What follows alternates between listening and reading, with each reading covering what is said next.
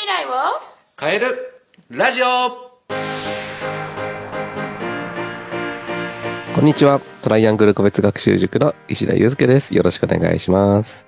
こんにちは、インタビュアーの山口智子です。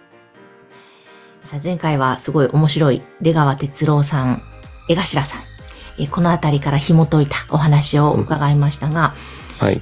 今日もですね、すごくお子さんたち、または親御さんにとってもいいテーマなんじゃないかなと思うんですが、うん思いついたことは大体叶うというテーマでぜひ、はい田先生お願いします。そうですね。思いついたこと大体叶う気がしませんか？いや、叶いますね。そう思います。すごい質問ですけど、うん、なんかあの、小学生の時とか、まあ、高校生ぐらいまでか、まあ、将来に夢を持ちなさいとか、将来の目標、ね、例えばテストの目標何点とかよく聞かれると思うんですけど、ね、私もその高校生ぐらいの時ってあまり目標を立てて行動するタイプでは実はなかったんですけど、結構やっぱ大学生以降になった時に、目標を立てて、それについて、あの、クリアしていくみたいなような、あの、形にはなっていったんですよね。うんだからそのまあ目標のクリアの、ね、仕方であったりだとか、ね、あの、実現、目標、夢を実現する、なんかヒントになってくれればなっていうところで、このテーマにしました。うんうんうん。これ、やっぱり思いつくっていうことは、その人にできる可能性があるから思いつくですかね。そうですね。なんかいろんなこういう人たちも言ってますけど、なんか思いついたことは大体実現できるんだよみたいなのって、結構いろんな人が言ってたりするんですよね。まあそれってなんかイメージできてたりだとか、ね、そういうところになるのかなっていうのは思うんですけど、うん、なんか思いつかないことってなかなか実現できないけど、思いついてることって案外手の届く範囲にあるんだよっていうところを、あの、ね、思ってほしいのかなと。例えば、なんか、アインシュタインとかいたと思うんですけど、うん。ね、アインシュタインが言ってたこと結構、ね、実現したりとか、起こったりとかしてるわけですよ。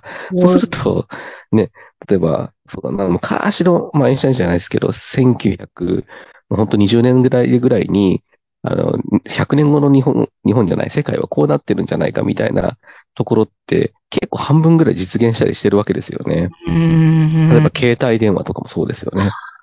うん。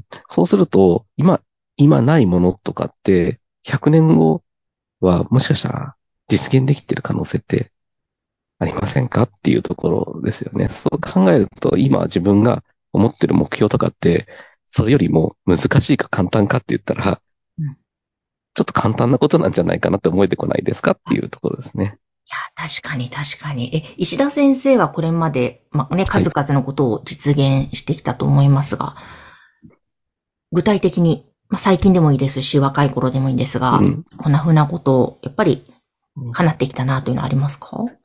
そうですね。意識的に叶えてきたところだと、例えば会社を作るとかね。うん。それは意識的ですかね。なんか、実は会社を作ろうと思ったのって大学生の時なんですよ。ええそうなんですか。将来会社が自分の塾を持ち、持とうと思ったのが23歳の時か。へえ。23歳の時に、で、当時のね、彼女に、あの将来なんか会社作るみたいな感じのことをちょっと息巻いてて、まあ今もね、妻ですけど、お ね、はい、息巻いてましたけど、うんなんか、その時は漠然としか思ってなかったんですよね。会社を作れるのかなんかわからないから、うん。今言ってみたんですよ。うん。そしたら、あの、その7年後に会社が設立されてるっていう風なところになってたりするから、うん。ね、言ってみるうん大事なんだなっていうのは思いますよね。うーん。いやー、本当にそれ思いますね。うん。こう、まず思いつくってことは、イメージが自分でできてるから叶うだろうけれども、今度それを言葉に出して言うと、実現する時間が早まる気もしますよね。そうですね。なんかこう、言ったらやんなきゃいけないじゃないですか。かっこ悪いから。うん かっこ悪いから。有言実行ってなっちゃうんだけど、まあよく有言実行じゃなくて不言実行の方がいいよとかっていう人もいるとは思うんですけど、あの、私はどっちかというと有言実行派で、うん。まあ、言って、言葉に出していくっていう風なやり方をずっとしてきてるんですけど、まあ時にね、大きな失敗もあるんですよ、これ。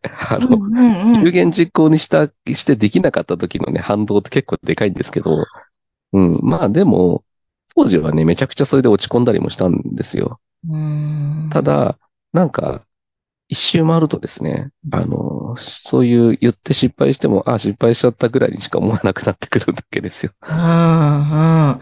いや、絶対またそこのね、失敗から学んで次につながっているんでしょうしね、おそらく。うん。まあ、致命傷さえはなければいいかなとは思ってるんですよ。はい。だから言ってみて、やってみて、でね、これよっぽどできないなと思ったら、あの、ちょっと考えますけど、うん。ある程度、ね、できることなんじゃないかなと思って、実行するっていうのは大事かなとは思いますね。うん、うん。なんか何でしたっけ？心理学のあれでカラーバス効果だったかな？自分が例えばうん赤い車が欲しいってうん脳でイメージして、で、そうやって日常生活を送ってると赤い車ばっかり目に入ったり、うんそういう赤い車の情報が来たりとか、なんか脳は自分のね、見たいものしか見ないという。そうですね。これすごくありますよね。例えば、ちっちゃい子供とかって、テレビでワンピースやってたら、ワンピースのルキャラクターを街中で探すの超早いんですよ。へー。え、ありませんでした？昔む、あの、ごお子さんの、お子さんを、だったかなと歩いてて、急にあアンパンマンとか、あ、うんうん。言われてみればそうですね。え、どこどこどこみたいな感じで、あ、あ、あそこに見て、あんなちっちゃいのよく見えるね、みたいな、あ、会話。あるじゃないですか。うんうん。あれって情報が、まだアンパンマンしかないから、いい、ね、アンパンマンが目に入ってきた瞬間にアンパンマンのことをこう連想、アンパンマンだってなるわけですよ。うん。なるほどな、ね。子供もカラバス効果なんて知らなくても、自然に人間はやってるんだな、やっぱり。そうやってるんですよね。うんそうか。いや、だからこそ、こうしたいとか、こういう夢を私は持ってると。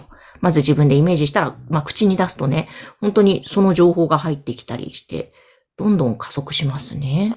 そうですね。まあ一人それぞれかと思うんですけど、イメージしたりだとか、あの、書き起こしたりとかね。そういうのも大事なのかなとは思いますね。えー、ちなみに石田先生は今掲げてる夢とか、今後の人生でこうしたいみたいな、仕事の部分、プライベートってなんかあるんですか？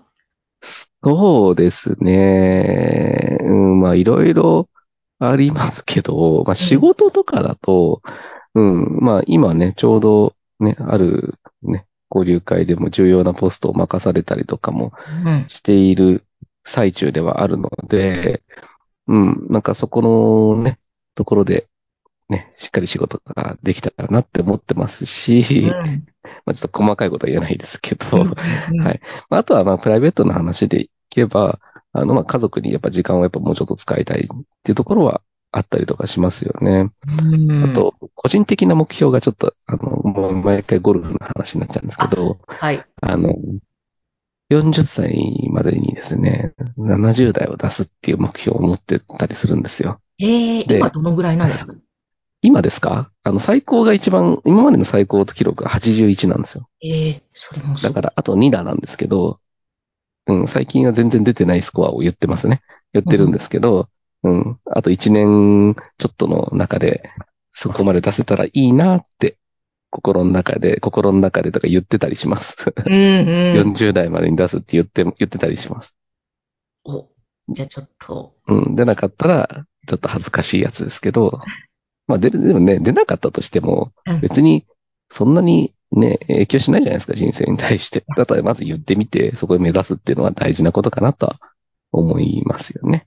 本当そうですね。だから、目指す高校とか、大学、はいそうそうそう。ね、志望校があったら、まず恥ずかしがらずに口に出して言ってみると。そう。言ったら、方法を考えればいいんですよ。うんできる方法を考えれば、あの、ね、そこが大事なので、うんうんううんうん。ん。諦めたらそこでね、試合終了ですよっていう、よく言ってますね、誰かがね。そう誰かが言ってますね。言ってましたね。選手も言ってたな、そんな。あ言ってました。あの、安西、あの、スラムダンクの安西先生が言った言あ葉ですよね。あ、なるほど。スラムダンクの語録でもあるんですね。そう、そう、前回、スラムダンクの話題やりましたけど、うんそこ、ね、で話したかどうかわかりませんけど、そういう風なね、ワードとかっていうのは結構ね、日常生活に活かせるマインドかなって思いますね。ですね。いやー、ぜひ皆さんも参考にしていただいて、えー希望を叶えていただきたいと思います。はい石田先生、今日もありがとうございました。はい、ありがとうございました。